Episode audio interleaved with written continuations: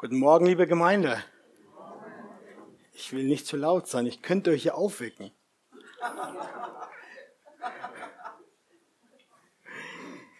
Ich freue mich heute Morgen hier wieder zu stehen, um mit euch zusammen die Predigt zu hören, durchzugehen, das Wort Gottes reinzuschauen.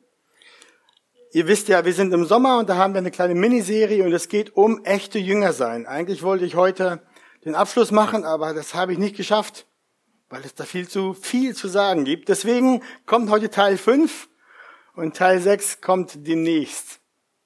Der Untertitel der Predigt seht ihr auf den Bildschirmen Ehe und Jüngerschaft und der Kostenüberschlag.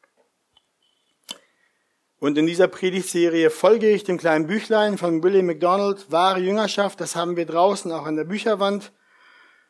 Zur Zusammenfassung und ähm, Erinnerung im Februar hatten wir Teil 1, da ging es um, was es bedeutet, ein echter Jünger zu sein, ein echter Jünger Christi zu sein, wie man das wird. Im Mai kam dann Teil 2, da ging es darum, dass Jesus uns in die Nachfolge beruft und darin er uns aufruft, allem zu entsagen, ihn an erster Stelle des Lebens, des Herzens zu haben. Dann im Juli, Anfang Juli hatten wir Teil 3, da ging es dann um Eifer und Glaube eines Jüngers. Und letzten Sonntag kam Teil 4, da haben wir zwei weitere Aspekte betrachtet der Jüngerschaft. Da ging es um die Kriegsführung und um darum, die Welt mit dem Evangelium zu erobern. Heute kommt Teil 5. Zur Kriegsführung hatte ich gesagt, dass ein Christ in einem geistlichen Kampf steht gegen die in uns wohnende Sünde, gegen Satan und gegen die gefallene Welt. Ich hatte auch ein paar Punkte hervorgehoben, dass wir als Jünger Christi im Krieg vereint dastehen müssen, dass wir bereit sein sollen, keine Opfer zu scheuen, dass wir, dass von uns als Jünger ein unbedingter Gehorsam verlangt wird gegenüber Jesus, dass wir geschickt sein sollen im Umgang mit den geistlichen Waffen, dem Wort und dem Gebet, und dass wir auch über den Feind Bescheid wissen sollen, über seine Strategien in unserem Leben, dass wir wachsam sein sollen, dass wir uns stärken und ermutigen sollen. Zum Erobern der Welt mit dem Evangelium hatte ich gesagt, dass wir von unserem Herrn ganz klar diesen Auftrag bekommen haben, hinauszugehen und zu Jünger zu machen und allen Nationen zu predigen das Evangelium. Das ist unser wichtigster, das ist unser größter Auftrag für unser Leben. Das hat ewigkeitsverändernde Konsequenzen. Das ist das Wichtigste, was man mit einem Leben tun kann. Es ist ein großes Vorrecht, beteiligt zu sein am Aufbau des Reiches Gottes. Soweit. Wenn ihr eine Predigt verpasst habt, könnt ihr die gerne nachhören auf Anchor, Spotify, alle möglichen Streaming-Dienste könnt ihr euch nachhören. Ist ein wichtiges Thema für unsere Zeit und für uns. Schaut, dass ihr das nochmal nachhört, wenn ihr was verpasst habt. Und jetzt lasst uns beten, bevor wir dann in das Thema für heute einsteigen. Herr, wir brauchen deine Gnade, wir brauchen deinen Segen und ich bitte dich, dass du zu uns sprichst. Hilf du uns ruhig zu werden, dass wir hören können. Hilf mir, dein Wort klar auszulegen. Sprich zu uns. Mache das Wort in unseren Herzen lebendig, so dass es die Operationen ausführt, wozu du es gesandt hast. Baue deine Gemeinde Ermutige die Geschwister. Überführe du heute und bringe zum Leben. Zu deiner Ehre, Herr Jesus. Amen.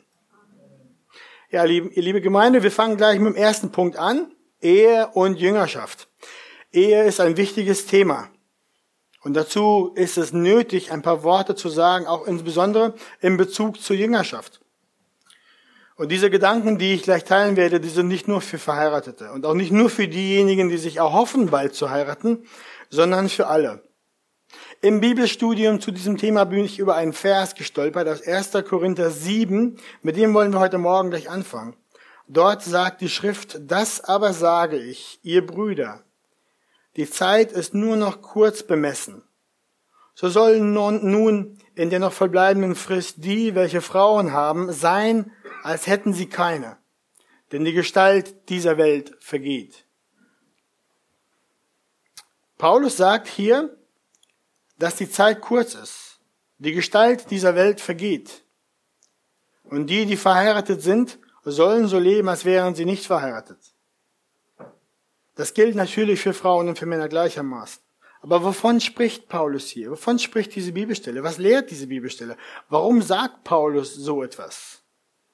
Und noch mehr, was sagt die Bibel dann überhaupt in Bezug zu Ehe und Ehelosigkeit in Verbindung zur Nachfolge in Jüngerschaft? Paulus und die anderen Apostel und Gläubigen auch lebten in der Erwartung der baldigen Wiederkunft Christi. Paulus, die Apostel, die Gläubigen der Urgemeinden waren davon völlig eingenommen, den Auftrag des Herrn zu erfüllen und das Leben ganz für Jesus zu leben. Sie haben keine Kosten gescheut, keine Gefahren vermieden und viele von ihm haben das mit ihrem Leben bezahlt. Wir haben jetzt auch in der Predigtserie bis hierhin gehört, dass der Ruf Christi an den Jünger ergeht und dass Jesus von einem Jünger alles fordert. Völlige Hingabe, allem Entsagen, Opferbereitschaft, eines ungeteilten Herzens zu sein, für die Sache des Herrn zu brennen, ihm mit Eifer zu dienen. Und die Schrift zeigt uns auch, dass wir in den letzten Tagen leben in der Erwartung, dass Jesus zum zweiten Mal wiederkommt. Dass er das Reich Gottes sichtbar vollendet. In diesem Kontext der Ehe und Ehe, Ehelosigkeit und Ehescheidung lehrt Jesus auch die Jünger und die um ihn Stehenden, denn es gibt Verschnittene, die vom Mutterleib so geboren sind und es gibt Verschnittene, die vom Menschen verschnitten sind. Und es gibt Verschnittene, die sich selbst verschnitten haben, um des Reiches der Himmel willen. Wer es fassen kann, der fasse es. Ich bringe jetzt diesen anderen, diese Verse aus Matthäus 19 mit hinzu. Wir werden dann versuchen, das alles zusammenzubringen. Aber zuerst mit Verschnittenen meint Jesus hier Menschen, die ehelos äh, bleiben und also nicht verheiratet sind und nicht heiraten werden. Er sagt, einige sind so geboren, einige werden durch das Wirken der Menschen so gemacht und einige bleiben ehelos um des Reiches der Himmel wegen. Wie sollen wir das verstehen? Für jemand, der Jesus ganz nachfolgen will und die absoluten Ansprüche Jesu an das eigene Herz nicht minimieren und nicht wegerklären soll, wie sollen wir das verstehen? Ja, die Frage der Ehelosigkeit und der Ehe ist eine der wichtigsten Fragen im Leben eines Menschen. Nach der Entscheidung für Christus ist das die zweitwichtigste Entscheidung, die zweitwichtigste Sache, die es gilt zu erwägen. Und gleich zu Anfang ist es wichtig, ein paar Sachen dazu zu sagen. Nämlich, die Frage der Sache, ob man heiratet oder nicht, ist eine Sache der persönlichen Führung des Herrn. Da wollen wir kein Gesetz draus machen, so wie die katholische Kirche gesagt hat, Priester dürfen nicht heiraten. Wir wollen da kein Gesetz draus machen, so nach dem Motto, richtig gute Jünger, die richtig hell für Christus brennen, die heiraten definitiv nicht und haben auch keine Frau oder keinen Mann. Dieses Gesetz machen wir nicht. Wir entscheiden, wir entscheiden diese Frage nicht für jemand anderes. Das muss jeder Jünger vor dem Herrn selbst tun. Diese, diese Führung muss jeder Jünger vom Herrn selbst bekommen. Das Wort lehrt einiges über die Ehe. Hier in, drei, in der Kürze drei Punkte für euch. Schaut mal.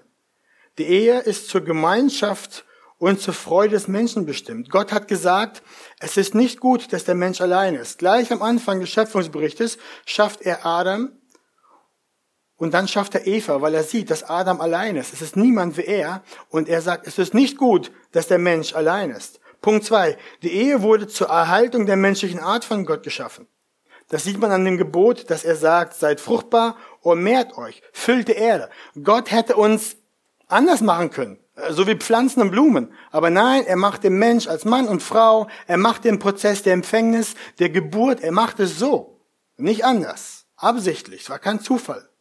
Das heißt, er macht den Menschen so die Ehe zur Erhaltung der menschlichen Art. Punkt drei: Die Ehe ist zum Schutz der Reinheit in Familie und Gesellschaft gestellt. Paulus sagt, um aber Unzucht zu vermeiden, soll jeder Mann seine eigene Frau und jede Frau ihren eigenen Mann haben. Und es gibt in der Bibel keine Stelle in Gottes Wort, die uns lehrt, dass die Ehe mit einem Leben in Reinheit, Hingabe und Dienst für Christus nicht zusammenpasst, nicht zu vereinbaren ist. Im Gegenteil, die Schrift hat eine sehr, sehr hohe Meinung über die Ehe. Hebräer 13,4 sagt, die Ehe soll von allen in Ehren gehalten werden und das Ehebett unbefleckt. Die Unzüchtigen und Ehebrecher aber wird Gott richten. Ihr seht hier, Gott ehrt die Ehe, schützt die Ehe. Dann sehe man an anderer Stelle, wer eine Ehefrau gefunden hat, der hat etwas Gutes empfangen, gefunden und hat Gunst erlangt von dem Herrn. Ja, altes Testament, Gott sagt hier ganz klar, eine Frau zu bekommen, eine Ehefrau, ist ein Geschenk Gottes, ist Gunst. Jesus lehrt über die Ehe selbst. Habt ihr nicht gelesen, dass der Schöpfer sie am Anfang als Mann und Frau schuf und sprach, darum wird ein Mann und Vater, wird ein Mann Vater und Mutter verlassen und seine Frau anhängen, seiner Frau anhängen und die zwei werden ein Fleisch sein.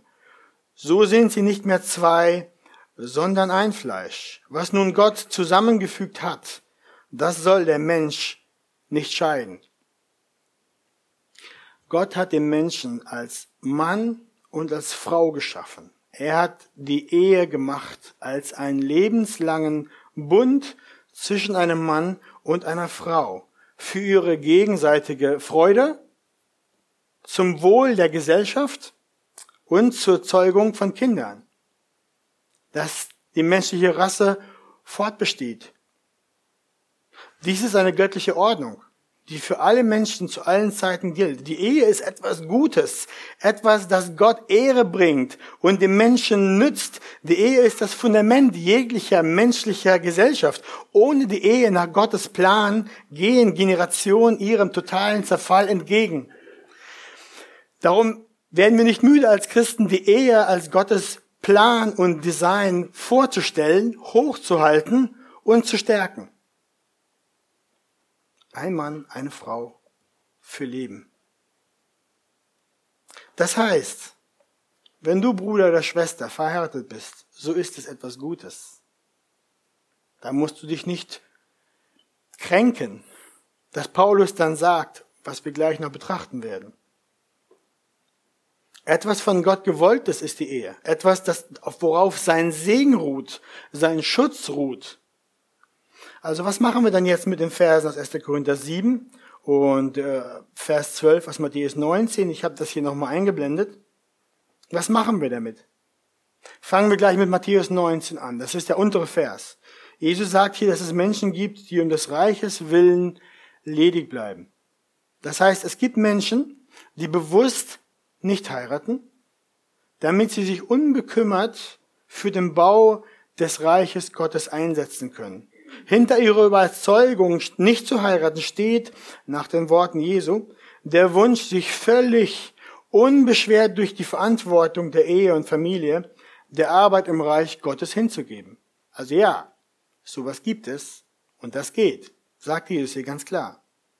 Und diese Entscheidung zur Ehelosigkeit sollte einer, sollte eine feste Gewissheit der göttlichen Berufung haben, so wie Paulus es in 1. Korinther 7, 7 erklärt.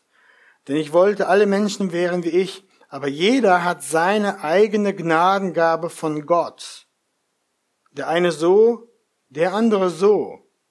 Diese Gewissheit der göttlichen Berufung in diesem Thema ist nötig, weil dann kann der Jünger gewiss sein, dass der Herr ihm auch die nötige Gnade und Kraft gibt, zu einem Leben in Enthaltsamkeit und in Reinheit. Das ist in einer sexualisierten Welt, in der wir leben, sehr, sehr schwer, weil man von allen Seiten bombardiert wird und Sex so leicht zu haben ist wie ein Kaugummi aus einem Kaugummiautomat. Aber deswegen, für die Menschen, die diese Berufung haben, bedarf es der göttlichen Berufung und der Gnade des Herrn, das auch so zu machen. Und diese Entscheidung für ein Leben in Ehelosigkeit muss eine Sache eigener Freiwilligkeit sein. Wo Ehelosigkeit ein Zwang wird, kennen wir aus der Geschichte, ist Gefahr, Unreinheit und Unmoral. Aber ich denke, es ist biblisch gerechtfertigt zu sagen, die Norm ist es, dass Menschen heiraten und ihren eigenen Mann und ihre eigene Frau haben. Einige beruft der Herr aber in den Stand der Ehelosigkeit, damit sie im Werk Gottes umso freier und eifriger arbeiten können. Ich denke, das ist biblisch gerechtfertigt und tragbar. Darum sage ich es noch mit anderen Worten. Die meisten von euch werden, die meisten von euch Unverheirateten werden bestimmt heiraten. Ein Mann und eine Frau haben eine eigene. Einige von euch wird der Herr berufen in diesen Stand, dass ihr so euer Leben verbringt, ganz für die Sache des Herrn brennt. Und Paulus führt in Kapitel 7 des ersten Korintherbriefes dann auch auf. Der Unverheiratete ist für die Sache des Herrn besorgt wie er dem Herrn gefällt. Der Verheiratete aber sorgt für die Dinge der Welt, wie er der Frau gefällt. Das ist eine Realität, das gehört mit dazu.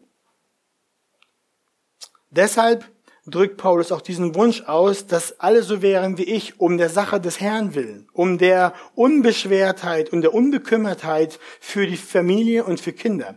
Wenn es Krankheit gibt und Not, finanzielle Versorgung, dies und das, man hat einiges zu tun, wenn man ein Familienvater oder eine Mutter ist oder Familie hat. Einiges, an das man denken muss, woran man anderenfalls nicht zu denken hat. Und nun kommen wir dann auch zu diesem anderen Vers, den ich eingangs gelesen hatte. Das sage ich aber, ihr Brüder, die Zeit ist noch kurz bemessen. So sollen nun in der noch verbleibenden Frist die, welche Frauen haben, sein, als hätten sie keine. Denn die Gestalt dieser Welt vergeht.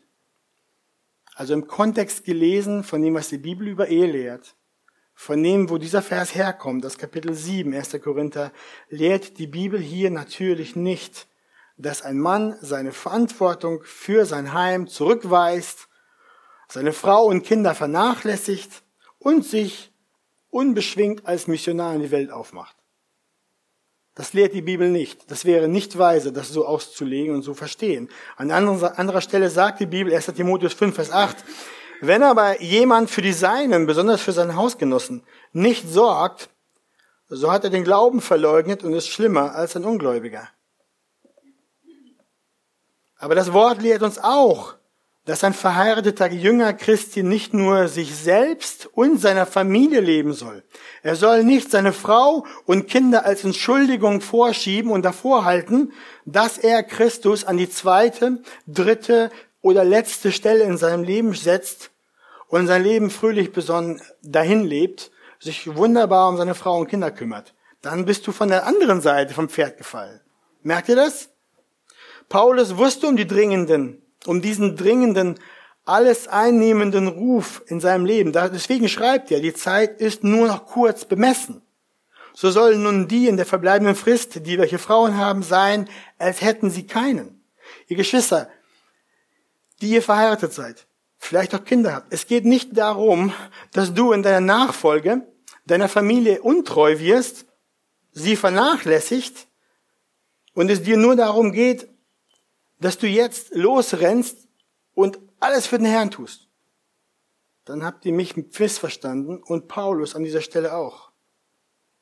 Sondern es geht darum, dass ihr in dem Stand, in dem ihr seid, sucht von ganzem Herzen all eure Zeit, eure Mittel, eure Kraft, neben euren Liebespflichterfüllungen in der Familie für den Herrn einsetzt, weil ihr wisst, um was es geht weil ihr wisst, dass ihr mit eurem Haus, mit eurer Familie, mit eurer Frau baut ihr zwar Ewigkeit, aber das ist nicht der Inhalt eures Bauens.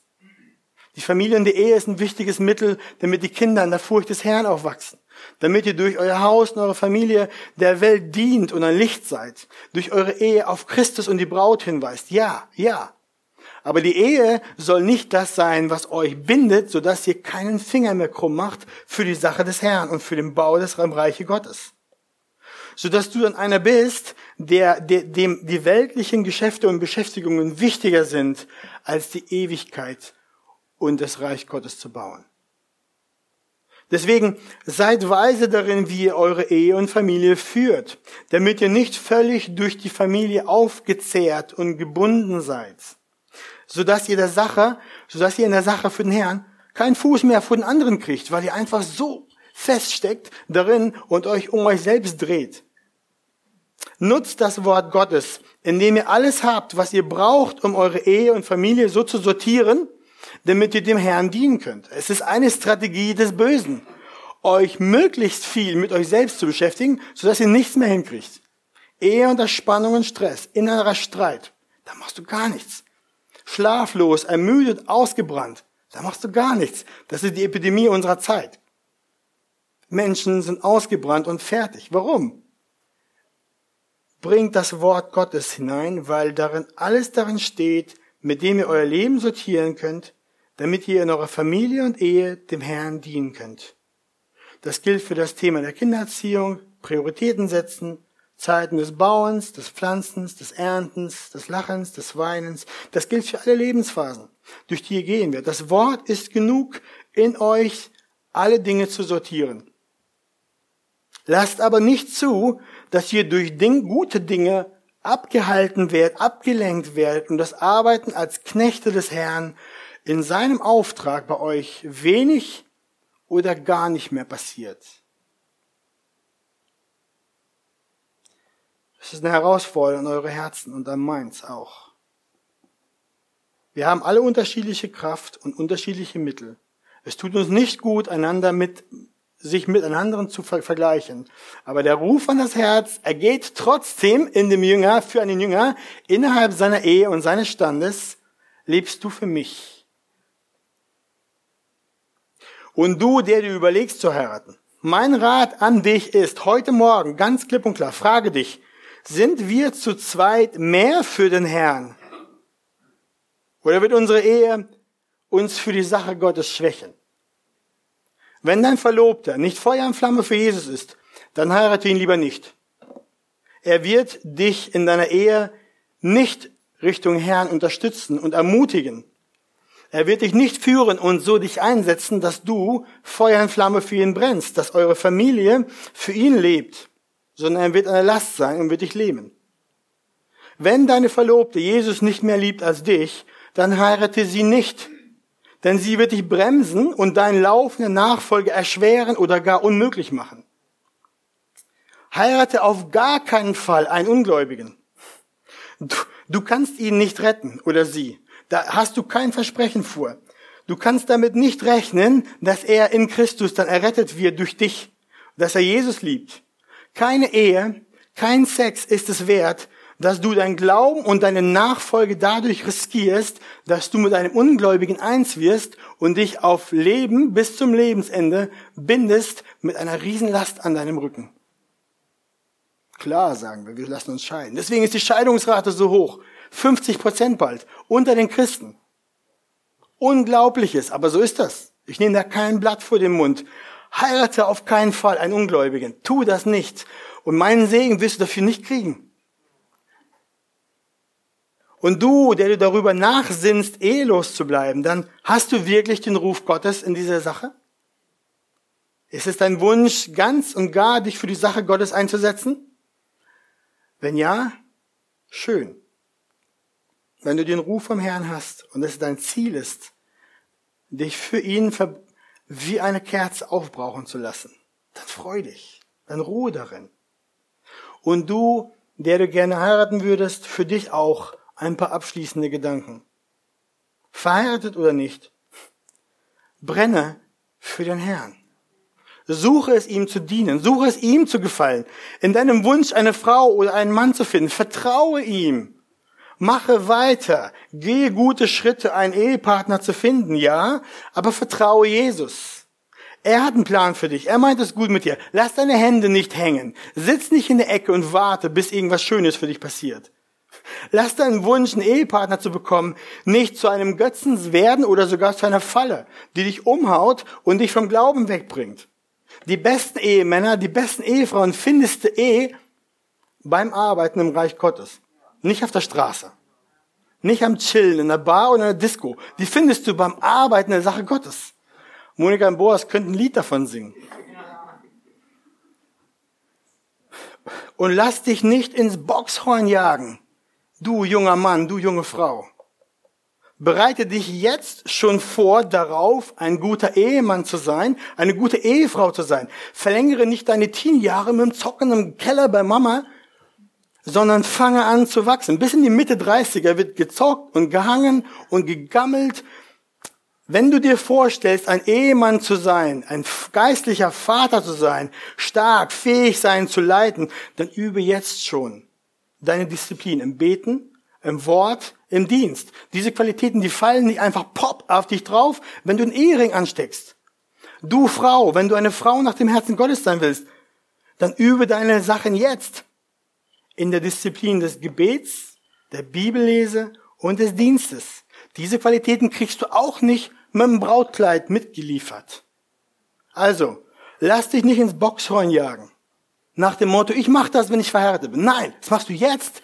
Oder nachher hast du leere Taschen und da geht nichts. Punkt zwei: Kostenüberschlag. Wir haben im Verlauf unserer Predigtserie schon gehört, dass Jesus Menschen zu sich in die Nachfolge rief. Und wenn er dies tat, dann stellte er ganz große Ansprüche an ihr Leben.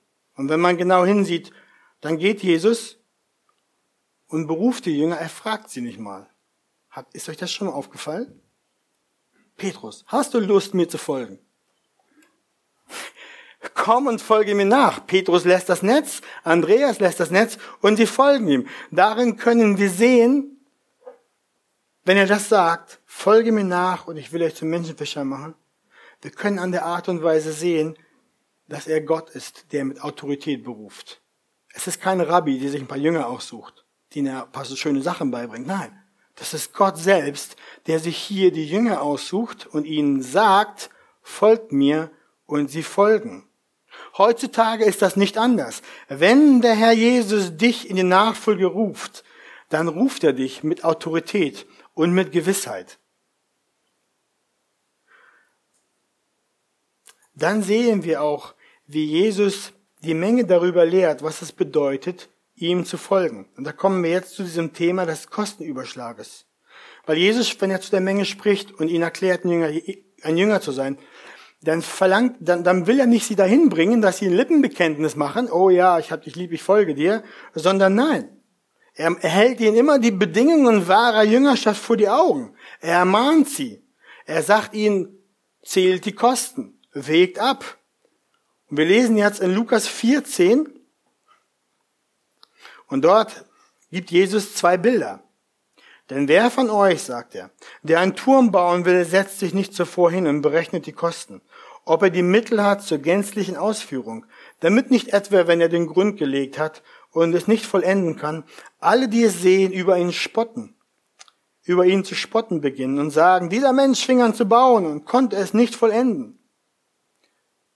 Oder welcher König, der ausziehen will, um mit einem anderen König Krieg zu führen, setzt sich nicht zuvor hin und berät, ob er imstande ist, mit 10.000 dem zu begegnen, der mit 20.000 gegen ihn anrückt. Wenn aber nicht so, so sendet er, solange jener noch fern ist, eine Gesandtschaft und bittet um die Friedensbedingungen. Hier vergleicht Jesus das Christenleben mit einem Bauprojekt und mit einem Krieg. Das sind die Bilder, die er benutzt. Und er sagt hier und zeigt eigentlich, das ist uns auch völlig einleuchtend, es ist reine Torheit, ein Bau eines Turmes zu beginnen, ohne dass du weißt, dass du die Mittel dazu hast, um das fertigzustellen. Wenn du das nämlich machst, dann fängst du an zu bauen und halb durch die Arbeit fällt dir auf einmal ein, ist das Geld ausgegangen. Und dann steht das Ding da als ein Denkmal, das zeigt, dass du keine Voraussicht hast und nicht planen kannst. Es ist eine Sache, geistlich gesehen, eine Sache, einen Moment, im Moment des emotionalen Aufrufs bei einer Evangelisation aufzuspringen, zu sagen Ja und nachzugehen. Aber es ist noch was anderes, Tag für Tag, Jahr für Jahr in der Nachfolge zu Christus zu leben, täglich sich selbst zu verleugnen und dein Kreuz auf dich zu nehmen. Merkt ihr das? Es kostet zwar nichts, ein Christ zu werden, aber es kostet sehr viel, ein treuer Christ zu sein. Es ist einfach, einen guten Start hinzulegen. Auf die Plätze fertig, paff, das ist einfach. Die ersten zehn Meter sehen immer super aus.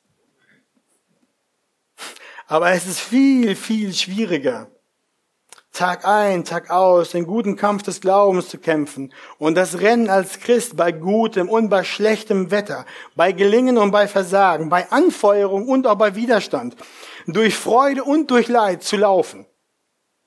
Das ist viel schwieriger.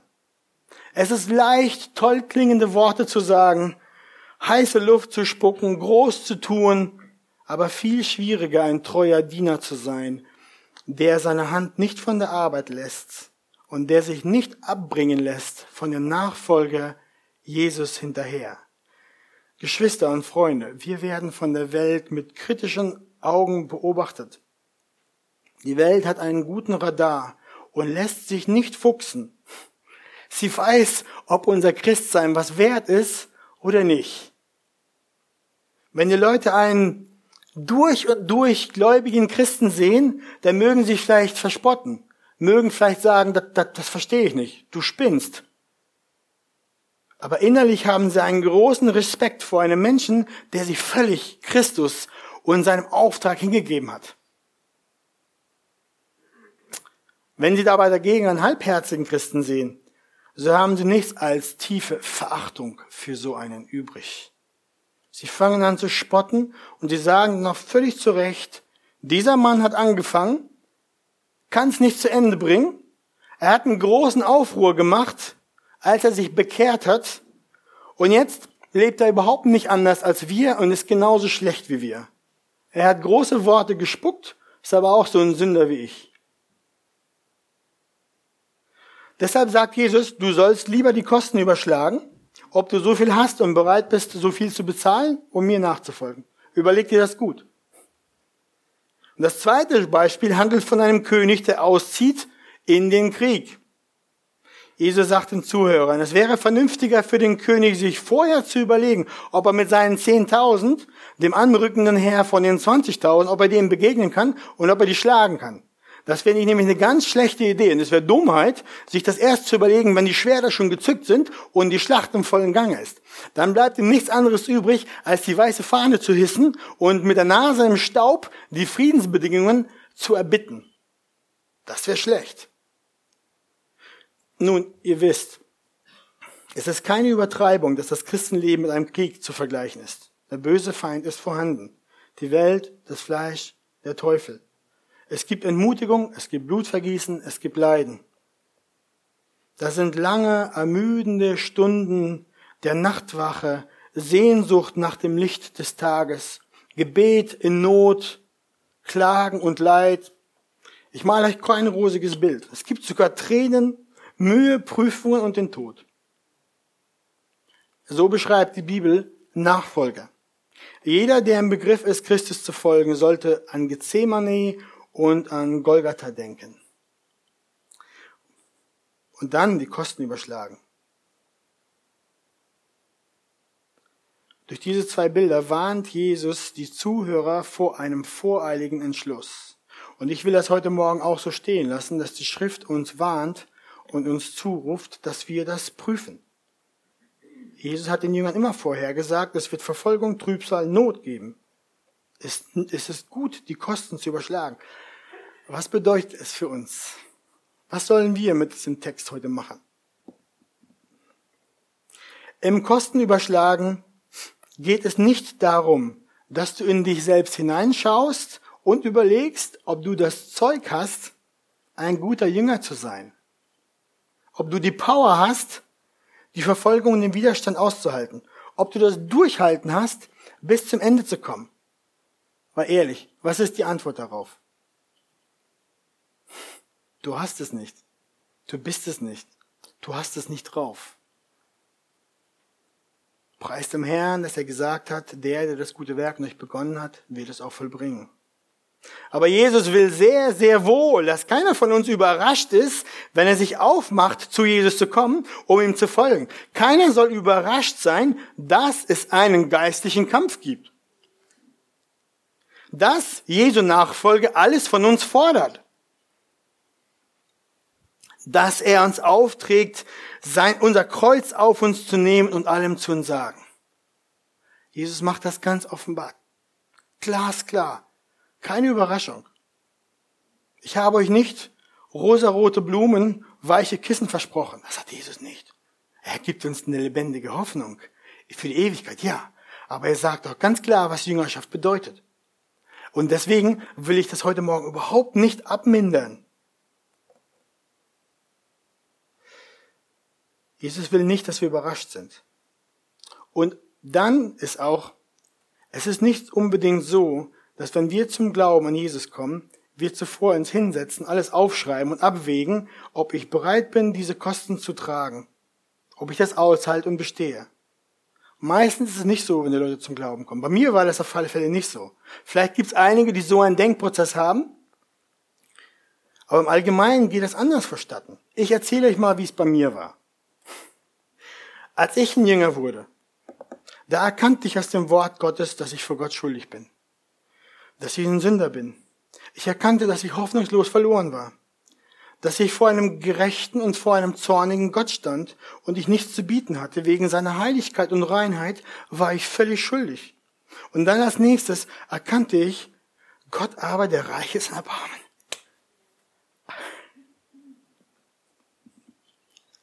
hat um seiner großen Liebe willen, mit der er uns geliebt hat, auch uns, die wir tot waren durch die Übertretungen, mit dem Christus lebendig gemacht.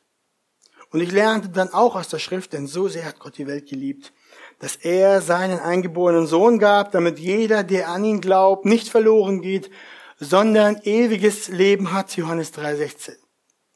Oh, dann habe ich gemerkt, es ist nicht so, dass es Gott egal ist, dass ich hoffnungslos verloren bin, dass ich im Eimer bin, dass ich ins Gericht komme, in die ewige Verdammnis. Er hat alles getan. Er hat alles gegeben. Er hat es möglich gemacht, dass ich errettet bin. Er hat sein Bestes für mich aufgeopfert, damit ich nicht verloren bin. Und dann habe ich meine Hand ausgestreckt.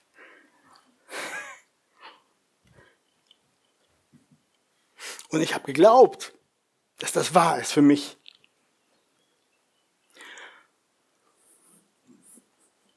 Ich habe geglaubt, ich will das haben. Ich will leben. Ich will nicht ins Gericht. Ich will nicht sterben, sondern ich will leben. Ich habe dann zum Herrn Jesus gebetet und habe gebeten, dass er mir meine Schuld vergibt, dass er mich reinwäscht durch sein Blut, wie sein Wort es verspricht, das Blut, das er am Kreuz für mich vergossen hat. Und dann bat ich ihn, mir ein neues Herz zu geben. Das, ein Herz, das ihn liebt und das ihm folgt.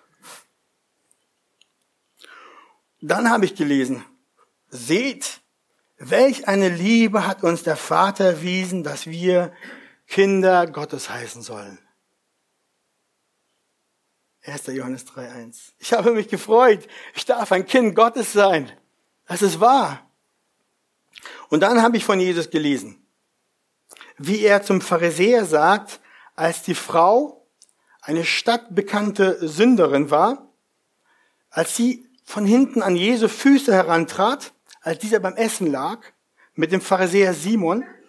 Sie kniete sich nieder, sie zerbrach ein kostbares Fläschchen Parfümöl, goss es auf seine Füße,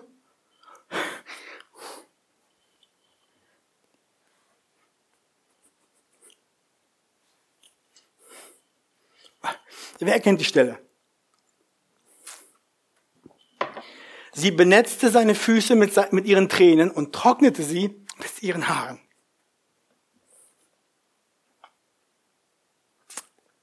Lukas 7 ist das, schaut mal. Und indem er sich zur Frau wandte, sprach er zu Simon, siehst du diese Frau?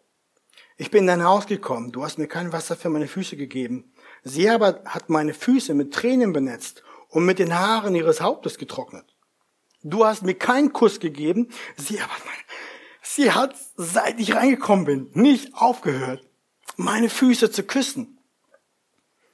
Du hast mein Haupt nicht mit Öl gesalbt, sie aber hat meine Füße mit Salbe gesalbt.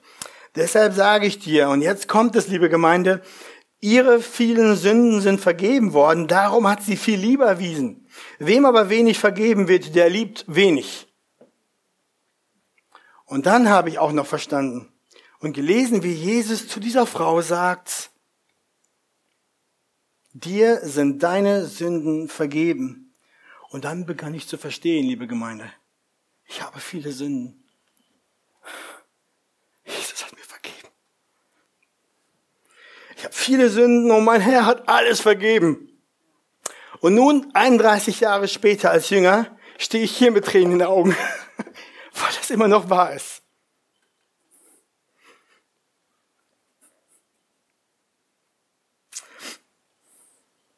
Ich habe viele Sünden und er vergibt viel. Darum liebe ich ihn auch viel.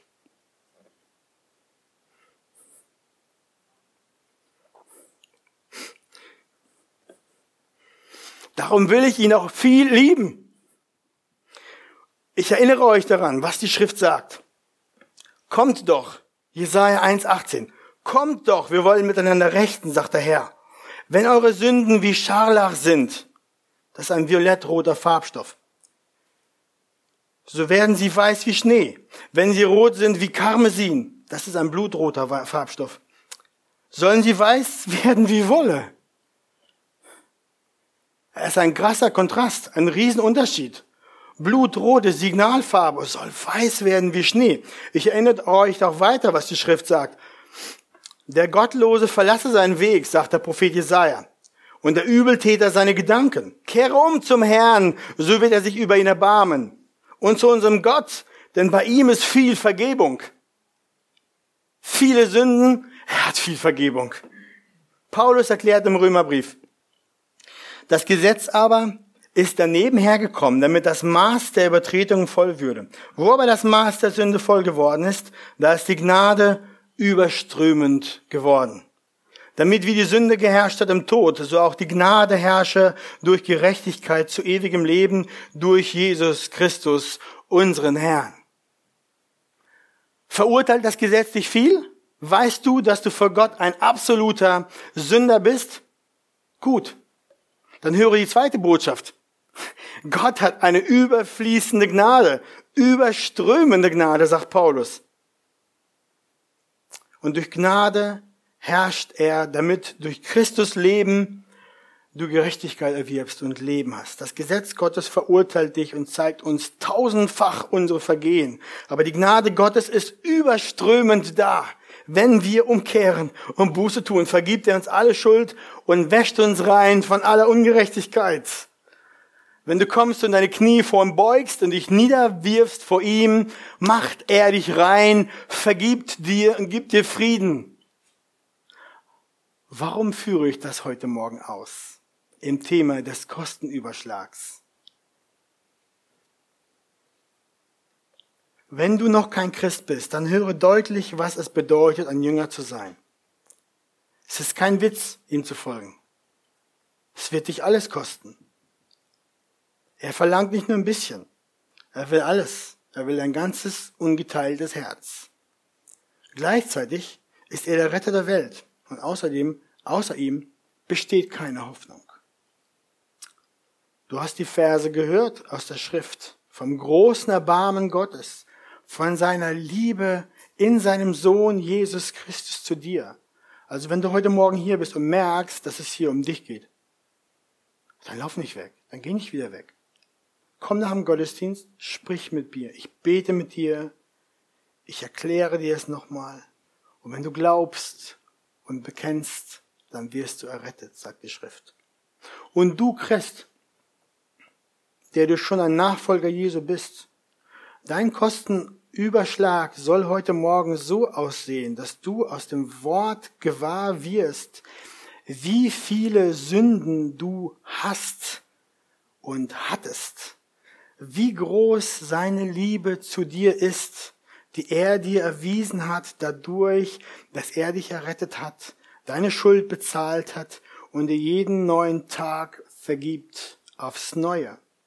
Werde dir erneut bewusst, wovon du gerettet bist und wozu du gerettet bist. Das muss dein Herz voll machen mit einer brennenden Liebe und Hingabe für diesen Heiland. Sei wie die Sünderin. Salbe Jesu Füße mit deinem kostbarsten Öl. Wasche seine Füße mit deinen Tränen der Buße und der Bekenntnis. Trockne sie mit deinen Haaren. Liebe ihn viel, weil er dir viel vergibt. Hast du begriffen, dass er dir viel vergeben hat? Hast du begriffen, dass er dich sehr lieb hat? Oder liebst du wenig weil du wenig siehst, wie viel er dir vergeben hat? Ist deine Liebe schwach, weil du nicht erkannt hast, was er für dich getan hat?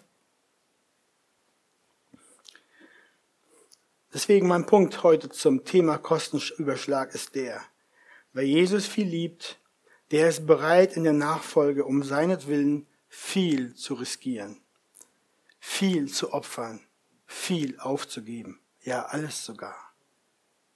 Nichts ist so viel wert wie er. Nichts ist so kostbar wie er, der Schatz. Kein Reichtum kostbarer, kein Schatz größer.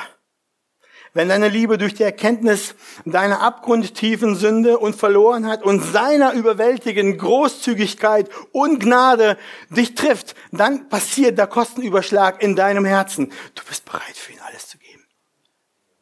Und du hast ihn lieb. Und diese Liebe befeuert dich, dass du einen Tag nach dem anderen ihm folgst. Amen.